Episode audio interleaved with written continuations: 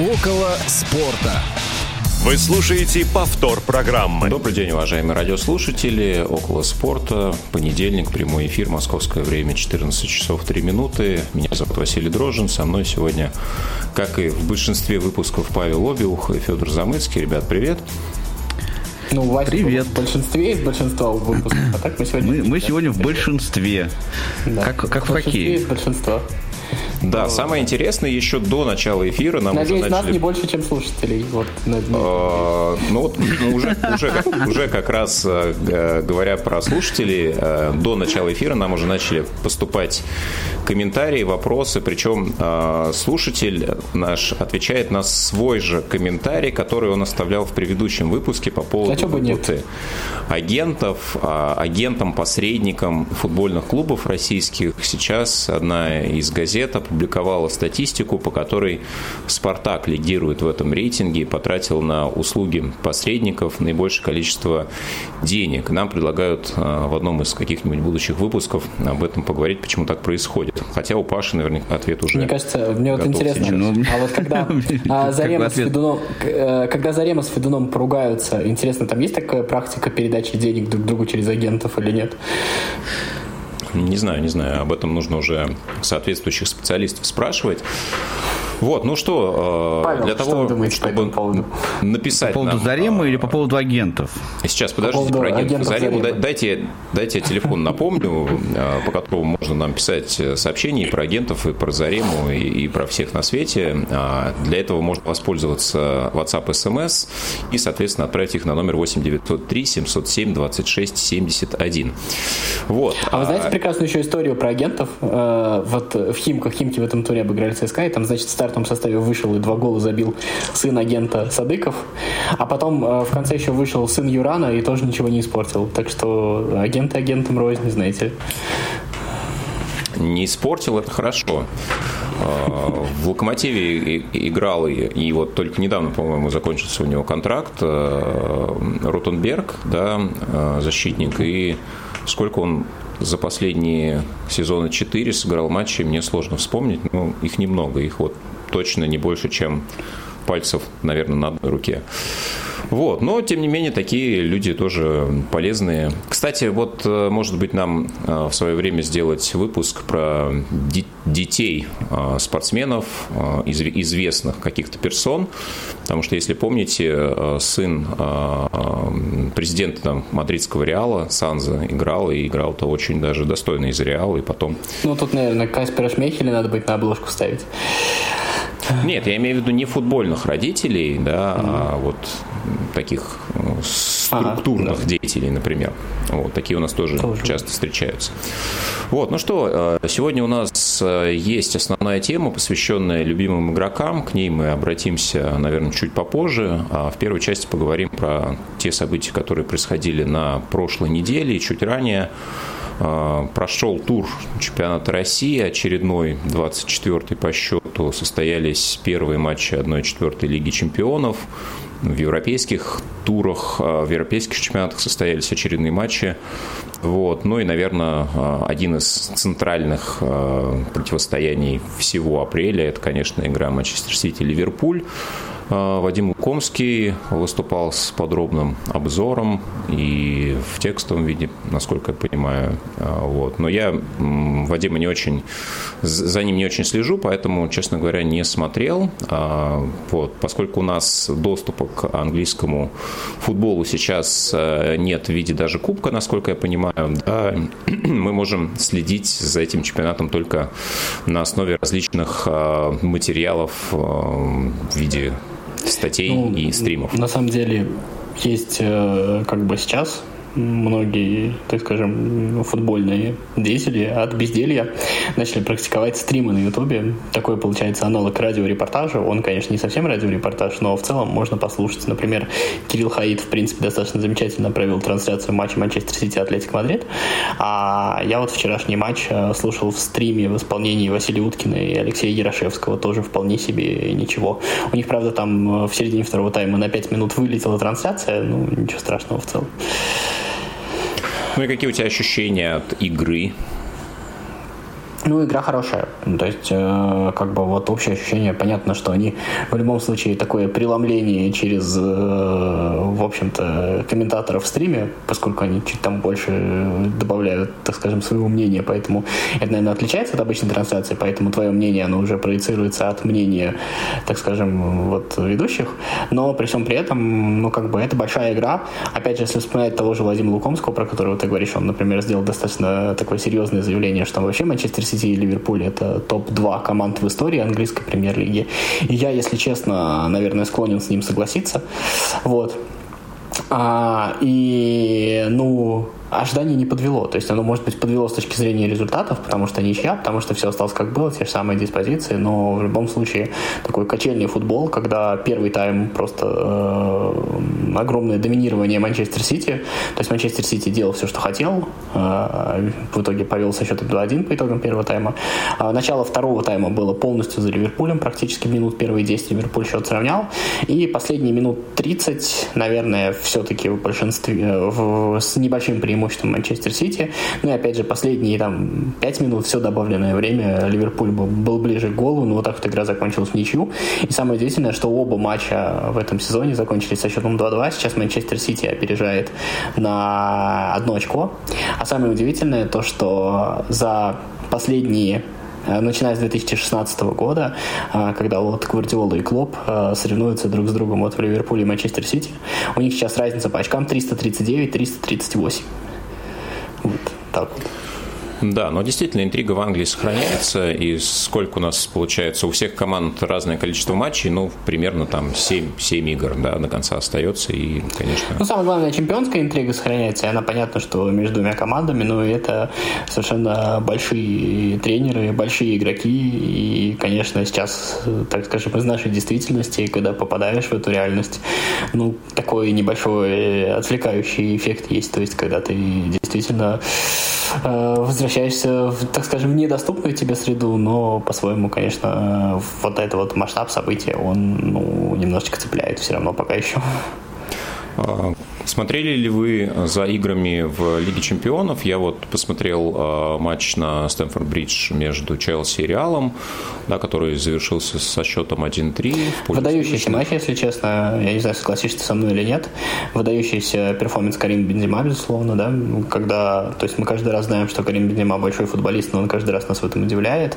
И все-таки мы вот в этот момент а, ты не можешь не болеть за Реал, но во всяком случае, в моем случае, потому что я вообще не очень очень люблю мадридский Реал, но за него невозможно не болеть в том смысле, то, что вот именно вот в таких вот матчах проявляется просто хорошая команда, она отличается от команды большой, от команды великой. И вот в этом вот, э, вот в таких вот вещах э, понятно, что у, у Реала может быть там может сыграть 10 матчей совершенно обычных, невзрачных, там проиграть еще что-то такое, но такие перформансы, как выдал Реал с Челси, да, как выдал Бензима, мне кажется, выдают только вот это такой признак величия, потому что это не просто победа, а победа которая, когда вроде бы, ну, как бы более-менее равные команды, более-менее даже, как бы, может быть, по сыгранности, там, кто-то отдавал предпочтение какой-то Челси, там, еще что-то такое.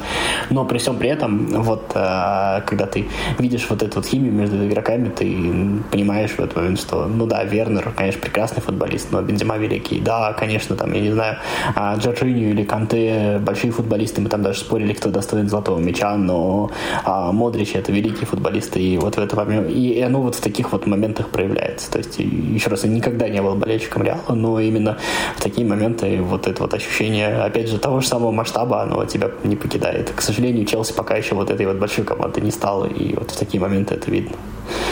Ну, мне кажется, что вообще Бензима а, в этом году как и в некоторые другие сезоны, а, имеет все шансы а, стать лауреатом, ну, наконец-то, да. Ну, и... да, согласись, это достаточно большая редкость, когда игрок в возрасте то есть не просто у него складывается удачный сезон, да, когда сошлись обстоятельства, там, нужные партнеры, нужный тренер, не все вот это вот, а когда сам игрок прибавляет, и с возрастом он как бы вот, э, то есть он не теряет физическую форму и взрослеет, я не знаю, в голове еще как-то, то есть он сам по себе становится просто э, еще более сильным футболистом, не просто вот, как там мы достаточно часто видели, когда взрослые футболисты проводили яркие сезоны, да, но вот здесь мы видим не только яркий сезон, мы видим то, как просто футболист становится сильнее, еще сильнее.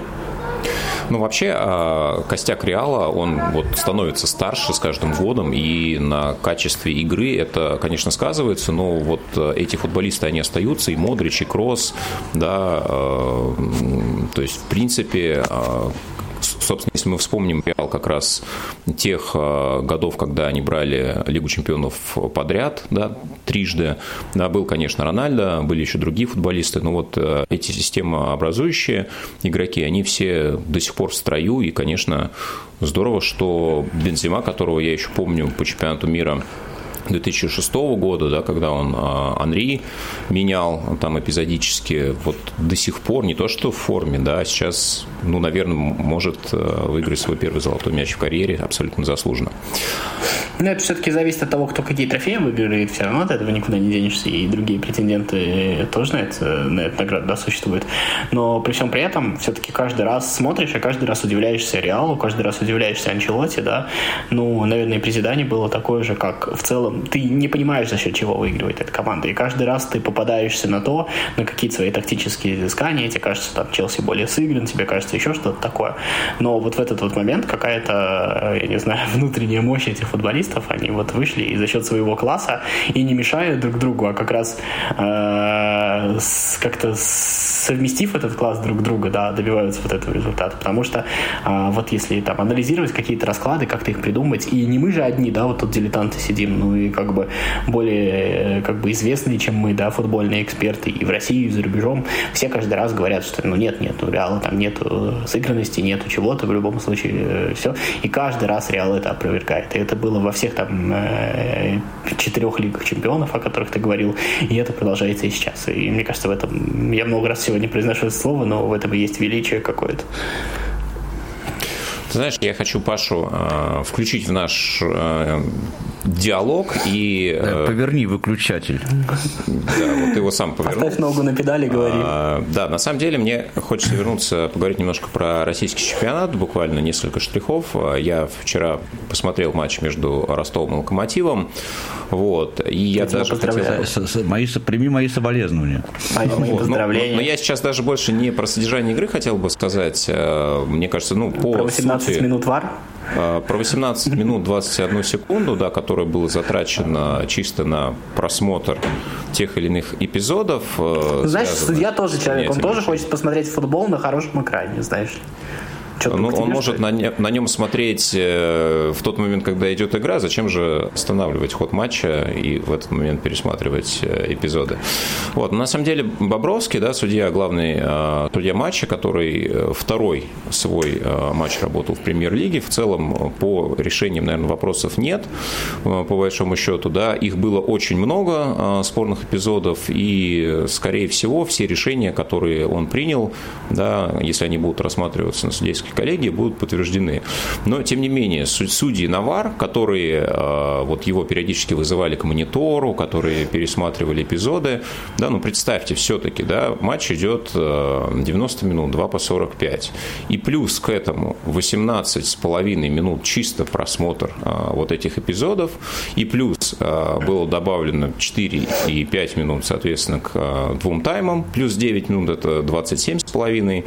Ну, мне кажется, что общая Нет, тенденция так, к, уви- к увеличению. было.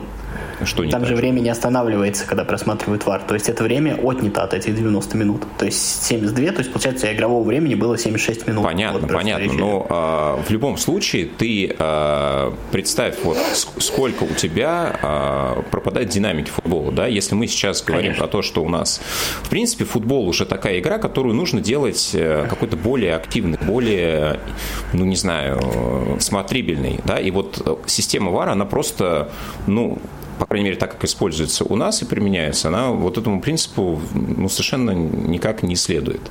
И Но я же правильно как... понимаю, то что вот то, что это было вчера, это же решение РФС, как они говорят. То есть я вот в нескольких местах читал то, что это действительно такое, это... Э, ну, то есть мы сейчас э, вот смотрят на судьи ВАР не по протоколу ВАР УЕФА, а у нас, грубо говоря, появился свой протокол, то есть есть какое-то внутреннее решение РФС отсматривать все эпизоды. То есть вот это же не инициатива судьи Бобровского. Опять же, да, тут же вопрос не в том, а, применять ВАР в конкретно взятом эпизоде или не применять. Вопрос в том, сколько судья а, тратит времени на то, чтобы посмотреть этот эпизод, эпизод оценить, да, и, ну, принять какое-то промежуточное решение, вызывать ли арбитра, либо подтвердить его решение. То есть там были моменты, когда вот 3 минуты, 4 минуты на один эпизод уходило вот просто а, на то, что судьи совещались, э, смотрели, пересматривали, видимо, опять пересматривали, опять совещались. Вот про что речь, да. Ну, понятно, что ВАР, ну, применяется, а, да, там матч останавливается на эти проверки, но то время, которое затрачивается, оно просто, ну, мне кажется, несопоставимо с тем... Может, они там правила гуглят с какой скоростью должно приниматься решение. Вот, ну, в общем... Федя, это, между прочим, мне кажется, не решено оснований вот этой вот истории. Я, например, а, вот это, помните этот эпизод в прошлом туре, когда Промис бил пенальти а, и не засчитали его? Ну, что он попал, типа, а, мячом в другую ногу. Да, да, да, да. И вот я потом гуглил, я потому что никогда про такое правило не слышал, и я вообще не нашел такого положения в правилах. То есть при, вообще в правилах написано, что не, при неправильном пробитии, ну, при ошибке, а, при пробитии пенальти, да, там вообще не, вот про другую ногу я вообще не нашел никаких источников, да, но там есть, что если вратарь сошел, сошел с ленточки, да, если кто-то на добивание забежал там раньше времени, а, то всегда пенальти перебивают. Там, скорее всего, имелось в виду второе касание. Второе касание – это ошибка, то есть, безусловно. Э, ну, то есть, если попал в другую ногу, то это второе касание. Второе ну касание ну, Да, но они должны были перебить, были. они должны были перебить да, его. Да, Почему, не, почему они отменили гол? Вот это вообще просто вот какое-то совершенно идиотство полнейшее. Вот. Но я, значит, про, про, про, про VAR, про Google я включусь, раз что ты, Вась, э, так меня разбудить решил.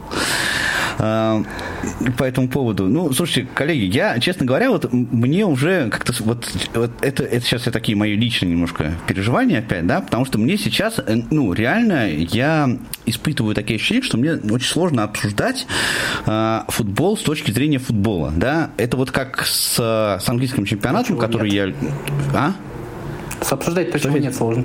Обсуждать да, да, да, да, да. Понимаешь, это английский чемпионат, да, я, может быть, я приду к тому, что я буду смотреть там стримы на, на YouTube, но мне очень трудно, понимаешь, вот э, я очень хотел бы посмотреть матч Ман Юнайтед Эвертон, да, который вот э, в субботу был. И я, ну как, вот я, понимаешь, я могу вам почитать вот это все, но мне трудно говорить про футбол без э, того, чтобы не посмотреть матч. То есть вот я всегда как-то привык за все там почти 30 лет, что я увлекаюсь футболом, да, что я имею возможность посмотреть игру и по этой игре там какое-то свое составить впечатление. Неважно, буду я о нем там говорить, не, ну то есть вот для меня как бы важен сам факт просмотра матча. А, и вот с российским футболом сейчас то же самое у меня происходит, такая же психологическая, не знаю, как это назвать, деградация, что ли, да, какая-то вот, потому что я просто понимаю, что с каждым разом качество организации нашего, наших э, футбольных матчей, оно просто становится хуже и хуже. Потому что вот я просто вижу это от тура к туру, как всем становится все равно. Да? Вот на этот, на этот сезон все уже просто забили. И это очевидно. Ну, просто потому, что происходит вот на футбольных полях, это просто, мне кажется, очевидный совершенно факт. И в этой связи как-то мне очень, ну, то есть мне надо делать над собой усилия, да, чтобы вот как-то этим интересоваться. И мне кажется, все вот эти вот э, истории со снегопадом в, в прошлом туре, да, с варом в этом туре, с другими эпизодами, э, мне кажется, вот это следствие вот этого вот э, явления того, что ну, всем просто уже все равно.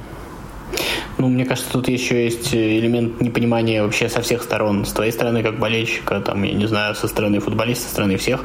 Ну, есть элемент непонимания, зачем вообще. Ну, то есть, а для чего это вообще все ну, происходит? Да, ты помнишь, вот, ну, ты не помнишь, Петя, извини, пожалуйста, я не хотел тебя, как бы, это, ты, Вася, может, помнишь, я да, помню, что в начале 90-х, в, в начале 90-х э, российский футбол представлял собой просто очень унылое зрелище. Ну, то есть, просто вот э, футболисты просто ходили пешком, по полю, да, там какие-то бесконечные стандарты постоянно, вот там штрафной разыграли, мяч вылетел, значит, они опять разыгрывают. Мне кажется, там, это не только ну, в начале 90-х было, это и... Ну да, это было просто еще. такое унылое просто вот зрелище ну, страшное, да, я даже вот это слово все этом... хочу произнести, которое да. нельзя в эфире произносить.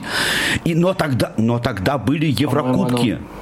Тогда был чемпионат мира, понимаешь? Тогда была мотивация. А сейчас какая у этих людей может быть мотивация-то? Вот, вот вы меня просто объясните. Вот правильно Федя говорит. Да, любой, любой самый главный вопрос жизни – это вопрос «зачем?». Ну, мне кажется, что да. в любом случае, э, да, система, э, ну, это ее очень хороший показатель, если она рассыпается только потому, что, ну, я понимаю, что может снижаться мотивация у там игроков, да, у фун- спортивные функционеры э, обязательно будут сокращать бюджеты и так далее. Это даже не связано, попадут команды в Еврокубки или нет, потому что просто нужно экономить сейчас. Но если, я, я не очень понимаю, как это связано с тем, как организованы футбольные структуры вне клубов, да, почему э, на них это начинает влиять. Да, и если такое происходит, то мне кажется, что ну, вопрос-то не к тому, что команды не попадут в Еврокубки, а совершенно в другой плоскости. Да это, по, Вась, да это по той же самой причине, да, вот смотри, просто вот он, а, вот есть судьи, да, возьмем вот этот вот самую, вот эту историю с Варом, да, как они с ним работают, а им какая, собственно, разница? Ну, ты представь себе, да, вот э, если какая, попадет новость сейчас, а, какие там, не знаю, спортивные, да, даже если она попадет в большие спортивные, знаю, что в России судьи смотрели ВАР 20 минут. Да? Ну, кого это сейчас интересует? Понимаешь? И вот это вот, мы, мы об этом говорили в прошлый раз, да, я говорил о том, что если э, как бы ты не выходишь из дома, да, то тебе не обязательно чистить зубы и причесываться. И в один какой-то определенный момент человек начинает это понимать, и он перестает чистить зубы и причесываться. Это именно то, что сейчас происходит а, в российском футболе. Потому что, ну а что? Ну и 20, ну и 25 минут будет их смотреть, и ну, что? подожди, а, ну ты же, в, э, если бы ты жил дома один, а, с этим можно согласиться, но ты живешь в доме, где живет еще куча человек. Ты можешь не, не будешь выходить ну, со своего района. Куча это... человек? Ну какая? Которые точно так же. Болельщики? Да всем уже все равно на болельщиков. И болельщикам ну, все равно. Мне кажется, это не связано ну, с наличием или отсутствием, опять же, Еврокубков э, и условно Да дело говоря, не в Еврокубках, Вась. Ну, то есть, ну, мне кажется, что Паша к Еврокубке привел как пример. Мне кажется, просто, ну, у тебя же вообще в целом не только на футбольном уровне, но на всех уровнях в стране произошел вот этот вот момент обесмысливания любого действия. Ну, то есть футбол, естественно, не самая, ну, то есть не, перво, не первоментная вещь в том смысле, то, что он не обязательно для выживания. А раз он не, не обязательно для выживания, это первое, что без потенциального развития разрушается. И все. То есть, ну, и, соответственно, у тебя, ну, как бы судьи просто, условно говоря, это часть системы, которая точно так же заражается этой мыслью. То есть они, может быть, хотели бы быть профессионалами, но, во-первых, давай скажем честно, они и до этого-то профессионалами особыми не были, а сейчас это еще и бессмысленно. А сейчас еще Карасев никуда не поедет, какие-то другие судьи, которые там хотя бы какие-то матчи квалификации Лиги Европы судили, тоже их судить не будут. Ну и смысл во всем в этом. То есть, ну, понятно, что это работа, но ну, никуда эта работа не денется, она и так будет работать. Какое-то время за нее платить будут. Дальше-то что? Ну, не знаю, мне кажется, это показатель э, профессионализма, в том числе и отношения к себе, и, ну, как бы, мне это... Я, я, я не очень разделяю эту позицию, что э, давай, давайте ну, плюнем ну, просто... на все, и как бы... Ты, Вася, идеалист просто, вот, мне кажется. Ну, Нет, ну, ты совершенно прав, это показатель, показатель профессионализма, но кто-то сказал, что у нас так много профессионалов. Ну что, наши ну, футболисты когда-то особо профессионалами прослывали? Да ну, тоже не особо. Ну, так. Ладно, друзья, мне кажется, а, стоит менять вектор а, нашего. Да, давайте, а то мы сейчас зайдем это, что нас Да, а, перед тем, как мы с вами перейдем к второй части, в которой договорились вспомнить тех игроков, которые для нас представляют интерес и не являются при этом мировыми звездами, хочется вспомнить еще одно событие, которое уже вне футбола лежит. Дело в том, что на прошлой неделе клуб Национальной баскетбольной ассоциации Лос-Анджелес Лейкерс официально потерял потерял все шансы на попадание в плей-офф, даже в так называемый дополнительный турнир плей-ин. То есть команда в западной конференции не попала в десятку из 15 возможных. При этом до начала чемпионата Лейкерс виделись как один из главных претендентов на победу. Собрались звезды, было потрачено огромное количество ресурсов для того, чтобы такое количество ну, феноменальных по таланту игроков подобрать в одной команде, но вот все это привело к тому, что э, сейчас Лейкерс 2020-2022 являются, наверное, самым главным разочарованием североамериканского спорта, э, так как в этой команде играет, возможно, лучший баскетболист, по крайней мере, современности, так точно, Леброн Джеймс, э, к этому событию приковано достаточно много внимания, поэтому просто хотел это скорее констатировать как факт, без дополнительных оценочных суждений. Ну что, давайте сделаем небольшой перерыв, после чего вернемся и продолжим. Мани-мания. Программа, в которой вместе с гостями и экспертами из мира финансов рассуждаем о том, как формировать полезные финансовые привычки, каким образом сохранить и увеличить собственные накопления, какими способами можно оптимизировать расходы, как составить финансовый план, какие варианты инвестирования существуют. Все это и многое другое в разговорном шоу «Мани Мания» на Радио ВОЗ. В прямом эфире каждый понедельник в 12.30 по московскому времени.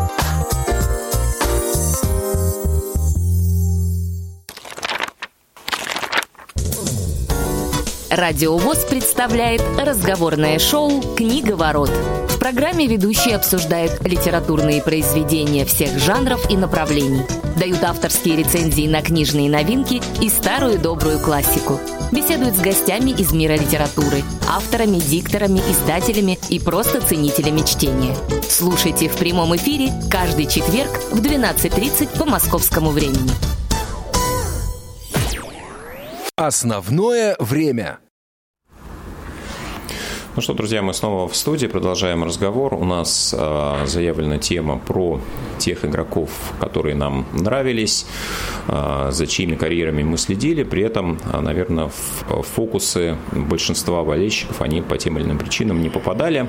Продолжают поступать сообщения еще по поводу ВАР и заметности э, судей во время матчей. Наверное, как мы отдельный выпуск этому разговору посвятим. Вот, не про ВАР как таковой, да, а вообще про, может быть, роль судьи и его функционал. Вот, ну что, друзья, давайте э, вспомним, наверное, по очереди, может быть, несколько кругов сделаем, сколько позволит время. Э, какие критерии у нас для выбора тех или иных футболистов? Да, собственно, мы их э, сильно никак не выявляли. Да, главный ограничительный фактор – это не должна быть мировая знаменитость, потому что понятие звездности тоже очень относительное. Да, если человек играет в футбол на высшем уровне, ну, для кого-то он уже является звездой, да, а для кого-то звездой являются только Месси и Рональдо. Поэтому здесь тоже грань весьма... Кстати, Рональдо разбил телефон мальчика, который хотел его сфотографировать. С аутизмом, возможно, да. Ну, а, да, да. Уже да, нашум... нашумевшая история, но наверное, там не совсем много информации для того, чтобы как-то ее более-менее ну, детально комментировать. Новое, проблем. Вот, ну что, э, кто готов начать? Паша. Ну, я могу. Ну, Паша пускай начинает. Ну, давайте, пускай Паша начинает. Паша? Давай, Паша. А, ну, смотрите, я, значит, я, как вот в переписке в нашей, а, да, как Вася сейчас сказал, никаких особенных критериев не не предъявлял, да, э, поэтому просто вспомнил, вот даже особенно, честно говоря, не готовился, просто вспомнил э, те фамилии, которые э, футболистов, которые обратили на себя мое внимание, но при этом, да, действительно больших они не достигли высоты. И у меня четыре кандидатуры, значит, две из иностранных чемпионатов, а одна кандидатура из российского и один легионер из ну, иностранный легионер, который играл в российском чемпионате. Э, пожалуй, я начну с иностранного, и начну я издалека. Дело в том, что я начал увлекаться футболом в 1990 году, когда э, был чемпионат мира в Италии. Это был первый футбольный турнир, который я, э, ну, не могу сказать, осознанно смотрел. То есть начинал я его смотреть вообще неосознанно и не понимая, что происходит. И только к концу начал как-то э, разбираться. И тогда уже я довольно быстро понял, что сборная тогда еще СССР это, ну, в общем, как сейчас говорят, ни о чем. Э, и Тогда, вот в то время, никаких даже фамилий, в общем-то, я особенно не запомнил, потому что играла сборная СССР довольно плохо. Вот. А тогда как-то на слуху у меня, кроме Марадонны и кроме, конечно, безусловно, звезд тогда э, немецкого футбола, Германия тогда, если вы помните, стала чемпионом мира, э, на слуху у меня еще была э, тогда фамилия, которую я запомнил до сих пор, имя, имя и фамилия футболиста сборной Италии, которого зовут Сальваторе Скилаччо. Тогда очень много, э, прям я помню, как комментаторы выкрикивали его фамилию Скилачи, Скилачи, снова забил гол, и очень его, значит, э, хвалили э, и превозносили.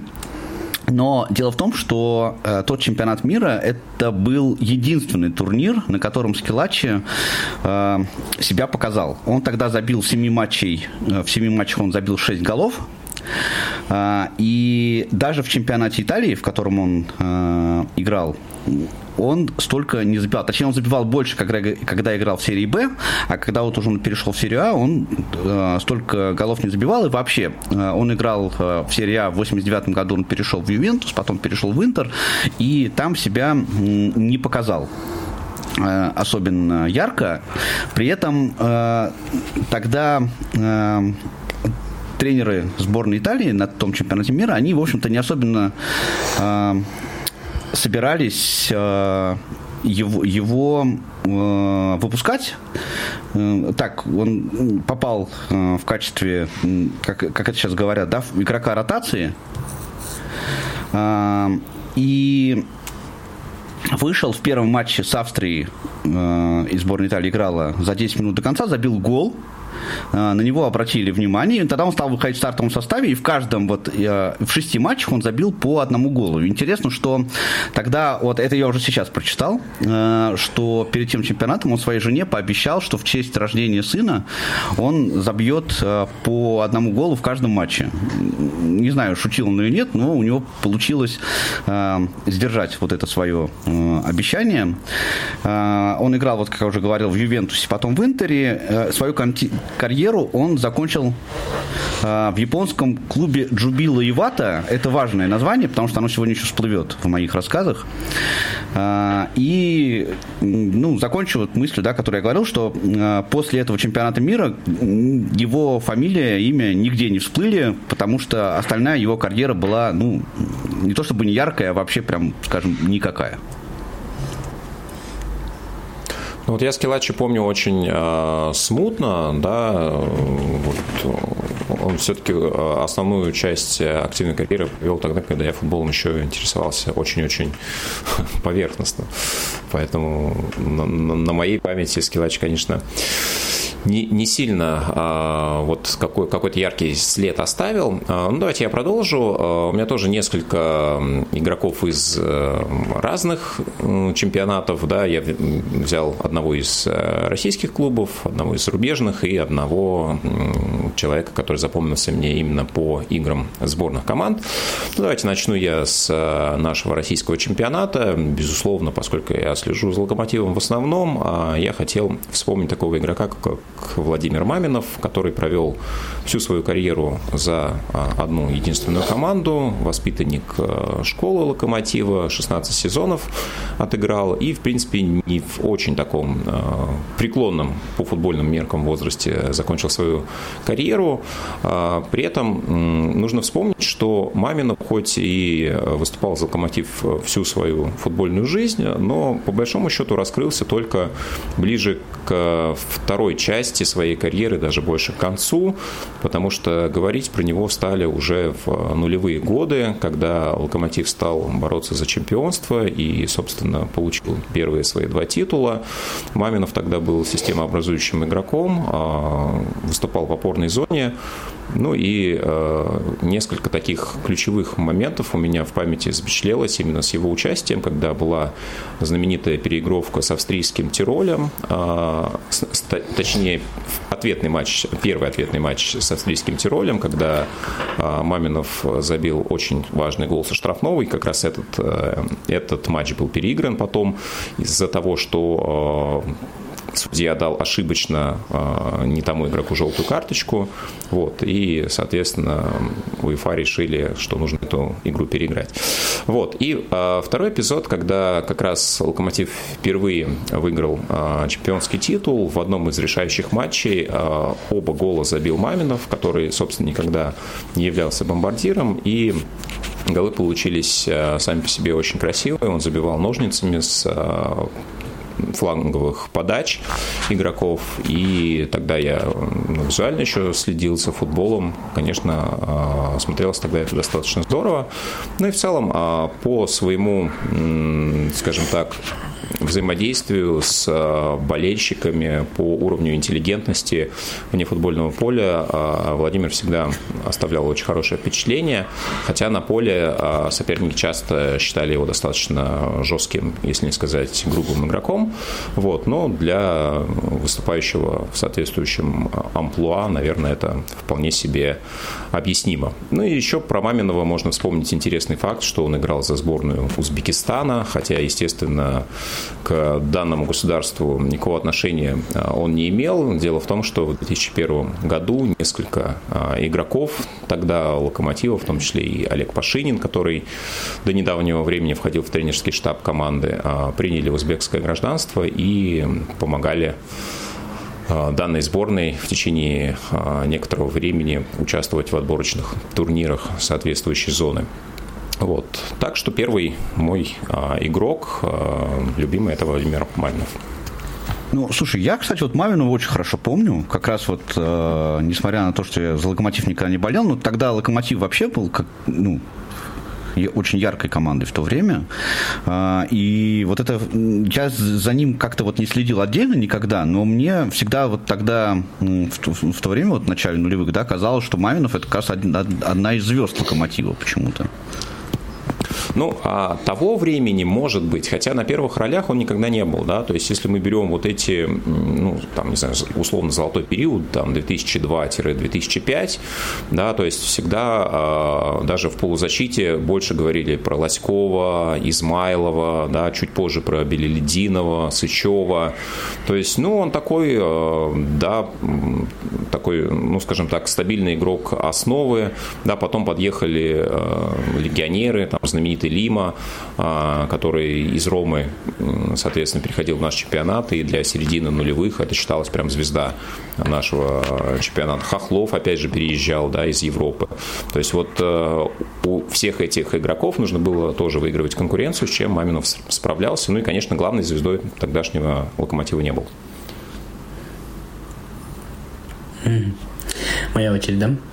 А, мой любимый подобный футболист, я думаю, что я уже все мозги им протрещал, но вот как раз очень трудно провести грань, да, где звезда, где не звезда, но для меня вот это игрок, о котором там в первом порядке никто не вспоминает, ну и как бы в любом случае у любой команды есть какие-то люди, э, как бы ее гламурные такие люди с обложки, а есть люди, которые вот такой вот фундамент в этой команде создают, и мне кажется, что опять же очень расплывчато, но для меня, наверное, самый яркий пример такого футболиста это Аарон Леннон.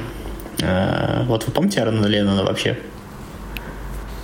Ну, ну да. я его помню не очень четко, да, потому что я... Вот. А, принципе, на самом деле очень мало кто очень четко помнит, но я, наверное, всегда немножечко любил Тоттенхэм, чуть больше, чем все другие команды. А, Аарон Леннон поначалу играл за Эвертон, потом переходил в Тоттенхэм уже, да, а, вот. Но самое удивительное, что а, он успел засветиться в той команде, которую тренировал 啊 а, Вот. У меня проблемы с памятью. Ан- английский тренер, который тренировал Тоттенхэм во времена Павличенко, на, напомните мне. Э, вот. Э, ну, неважно. Э, я сейчас вспомню по ходу. А, вот. И, значит, как раз в тот момент, как раз когда Павличенко играл в Тоттенхэме, да, это был, наверное, один из самых звездных Тоттенхэмов, ну, не считая Тоттенхэм Почетина, да, когда, наверное, были звезды, которые выросли в Тоттенхэме. Вот. А в том Тоттенхэме, напомню, играли Лука Модрич, напомню, играл Гаррет Бейл, напомню, играл Джамен Дефо, был такой тоже достаточно известный нападающий. Потом Робби Кин приходил туда а, доигрывать э, ирландец знаменитый а, Ника Кранчер, такой человек, который, кстати, самое удивительное, что ну, на одном уровне с Модричем когда-то котировался, да, а, был тоже э, звездой Хаддлстоун, англичанин.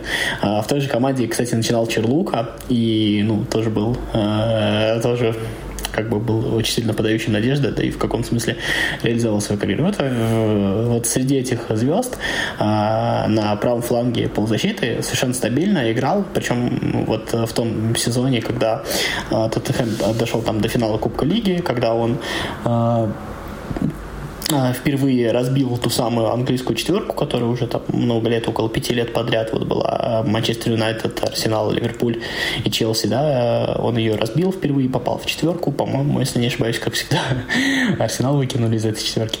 Вот, ну, факт в том, то, что и вот Аран в том сезоне провел больше всех матчей, да, несмотря на всех звезд, и если вот его как-то характеризовать, это такой игрок, э, классический, наверное, английский футболист. Вот такое стереотипного представления нашего об английском футболисте, который бежит по флангу, навешивает, он был, он, ну, он есть, как бы он жив, с ним ничего не случилось, вот, э, он небольшого роста, и вот он э, все время проходил по флангу, все время навешивал, и вот что Джермен Дефо, что Павличенко, что Робби Кин потом все, забы, все забивали вот этих вот передач, классических английских передач Аарона Леннона, я не знаю, именно тогда почему-то я вот его очень сильно полюбил и до сих пор очень приятно о нем вспоминать. Так, ну я, значит, продолжаю, да, потому что мне тут э, этого футболиста так по фамилии помню, но сказать мне м, добавить нечего, поэтому я продолжаю. И следующая моя кандидатура, я в хронологическом порядке буду двигаться. Э, следующие футболисты, которым я хотел бы вспомнить, э, тоже уже из российского чемпионата, но тоже из, вот, из начала 90-х. Его зовут, этого человека, Дмитрий Радченко. Эм, играл он в московском «Спартаке» два года. Разумеется, именно поэтому я его помню э, в первую очередь. И у меня несколько... Ой, прости, Паш, пожалуйста, да. одну секунду. Э, Харри Реднап, я вспомнил, у меня помощнение в голове. Я про тренера. Окей, да, я понял. Вот, э, значит, э, ну, во-первых, у меня вот несколько есть воспоминаний с Дмитрием Радченко, связанных таких ярких. Э, первое, это то, что благодаря Дмитрию Радченко в 91 году я впервые вообще узнал, и мое тогда детское неокрепшее сознание было очень сильно поражено этим фактом, что футболистов можно покупать как, эм, как мебель. Потому что Спартак тогда как раз именно купил Э, Дмитрия Радченко из э, «Зенита». И это был, ну, если не первый, то точно один из первых э, трансферов в чемпионате СССР тогда это еще было СССР, это было весной 91 -го года. И Раченко очень круто блеснул в «Спартаке». Он э, э, и забивал хорошо, и довольно ярко э, на поле себя показывал, но его э, карьера была скоротечной. Да? Э, он из сборной попал, кстати, в 92 году он попал в сборную, вот на тот самый э, чемпионат э, Европы, когда последний раз разыгрывали среди восьми команд, и когда датчане неожиданно выиграли э, чемпионство, он был сборной, но э, тоже не прям, чтобы его было особенно заметно. В 93 году он из «Спартака» он ушел, уехал играть в Испанию в какие-то no-name команды, которые я даже сейчас не запомню. Правда, он поиграл в «Депортиве», где-то то ли полгода, то ли год он поиграл в «Депортиве». В командах, э, так сказать, не самого высокого уровня, вот кроме Депортива, он даже тоже показал себя довольно хорошо и даже позабивал, но в конце карьеры он оказался в Японии. И вот э, угадайте с одного раза в каком клубе, абсолютно верно, именно в том клубе, название. в котором играл Сальваторе Скилачи. Это для меня тоже, я когда вот э, так почитал информацию до, до эфира, для меня это стало неожиданностью. Но Скилачи закончил в в клубе Джубила Ивата японском он закончил в 97 году, тоже особенно не блеснув. А вот э, Радченко там начал в 99-м, туда отправился, и даже стал чемпионом Японии в 2000 году. Э, но про этого футболиста, как футболиста, у нас в России забыли довольно э, быстро, потому что, как я уже говорил, его карьера, э, самый яркий отрезок его карьеры был в «Спартаке», он был недолгосрочным, а сейчас Радченко э, является членом тренерского штаба футбольного клуба «Зенит», в котором он, собственно, начинал. Один из, как говорит Миша Барзыкин, 14 помощников Симака. Короткий вопрос. Почему любимый Радченко? Чем он тебе так запомнился? А, тогда он был любимый у всех болельщиков «Спартака» в тот момент. Мы прям на него все молились со страшной силой, и, а, и молодые, и пожилые, а, потому что он очень круто стартанул в «Спартаке», с большим количеством голов, с очень, очень яркой игрой на поле. Этим запомнился и этим, собственно, всем полюбился. За «Спартак» он играл очень хорошо.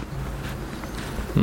Ну вот тоже пишут, что Радченко вроде как играл в Ленинграде еще в 80-х годах э, тоже нам приводит... Э, да, в «Зените», да, из «Зенита» он перешел в Многих и советских игроков, ну, в основном звездных, таких как Нета, Бубукин, Иванов и многие другие. И также бразильцев вспоминают Тастау, у которого были сложности со зрением, он играл с отслойкой сетчатки, как пишет наш слушатель, знаменитого Горинча вспоминают, у которого одна нога была короче другой. Да, и действительно Горинча... Футболистов-инвалидов тоже можно блистал. в будущем. Слушай, я не знаю, вот это меня тоже готовится.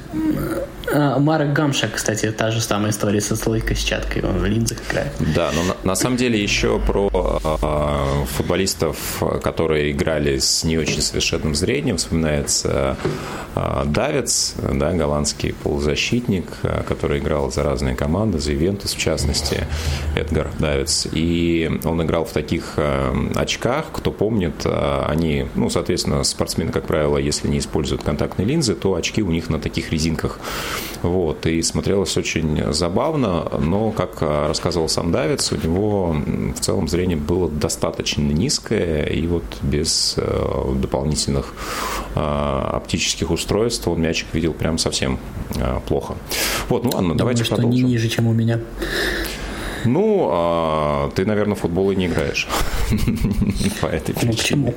Кто тебе, сказал? Кто тебе такое сказал? А, ну, хорошо, ладно. Потом можешь прислать статистику, мы ее загрузим куда-нибудь. Итак, давайте продолжим. А, у меня все наоборот. У Паши сначала было в Европе, потом в России. У меня сейчас как раз будет в Европе. Опять же, этого игрока наверное, можно относить э, к звездам, по крайней мере, в своей стране он чуть ли не самая главная звезда, но вот э, по меркам тех команд, где он играл, да, наверное, все-таки он был далеко не самый, самый первой и главной скрипкой. Э, речь идет про Эйдура Гудьонсона из Исландии, который а, запомнился, наверное, большинству болельщиков а, по матчам, проведенным за лондонский Челси. Вот. Но у него много было этапов в карьере. А, начинал он после Исландии в ПСВ Эйндховен, где пересекался, например, с Рональдо Зубастиком еще. Вот. Также он вошел в историю как человек, который в официальном международном матче сыграл вместе с собственным отцом Арнером, который тоже был легендой исландского футбола. Так вот, в 96 году а, Эйдур заменил своего отца, вышел на поле и сыграл против команды Эстонии. То есть отец и сын сыграли в одном матче. Ну, а Гудинсона мы, конечно, помним по играм за а, лондонский клуб еще до эпохи а, Абрамовича, соответственно, Гудьонсон был в основном составе, и многие специалисты считали, что когда придут Дрогба, Адриан Муту, которого мы в прошлый раз вспоминали, Эрнан Креспо, а чуть позже Андрей Шевченко, Михаил Балок и другие. Вот, э, наверное, исландцу место в основном составе не найдется, но, тем не менее, он практически всегда был а, игроком, вокруг которого вот, строилась эта центральная ось, да, Джон Терри, Фрэнк Лэмпорт, э, э, Эдер Гудьонсон и Дидье Другба, они были такими неизменными элементами в течение нескольких сезонов. Ну и потом а, Гудьонсон приезжал в Барселону, да, как раз в тот период, когда расцветал там Месси, когда еще там был ЭТО, вот, и в течение а, двух сезонов там проиграл, стал победителем Ла Лиги, обладателем Лиги Чемпионов, но в Барселоне уже играл сравнительно мало, и После Барселоны у него было еще несколько клубов, в которых он уже, наверное, так ярко себя не проявил. А в сборной, конечно, он является легендой вообще, наверное, для Исландии. И а, последний крупный турнир – это Евро 2016, да, ну, наверное, может быть, самый успешный для исландцев на данный момент. Вот. Ну и в целом а, Эдур запомнился тоже как а, очень интеллигентный человек. А, вспоминается его интервью, когда он только переходил в Барселону из английского чемпионата и, общаясь с журналистами, он очень сильно извинялся, что не может без переводчика воспринимать их вопросы, сказал, что дайте мне 2-3 недели, и вы увидите, как я смогу с вами общаться. То есть, мне кажется, это тоже очень хороший пример профессионализма. Да, человек очень много усилий Э, вложил для того, чтобы раскрыть свои возможности. И, может быть, э, конечно, по меркам, наверное, Исландии он обладал очень высоким уровнем таланта, но э, ему нужно было очень сильно работать, чтобы его раскрыть таким образом. Вообще вот есть несколько стран, Э, которые не являются такими большими футбольными державами, да, нет там, может быть, сильного чемпионата, э, нету особо сильной сборной, э, которая бы на постоянной основе там боролась за что-то, но эти страны являются поставщиками интересных, классных футболистов, да, вот Исландия одна из таких, мне кажется, стран, потому что исландские вообще футболисты много где играют. Вообще скандинавский футбол, согласись, наверное, это про него речь идет, то есть также можно, если бы не Ибрагимович, но мы бы, наверное, точно так же бы говорили про Швецию, да, сколько вот таких вот э, рабочих интересных. Ну, Исландия все-таки, мне кажется, не совсем Скандинавия.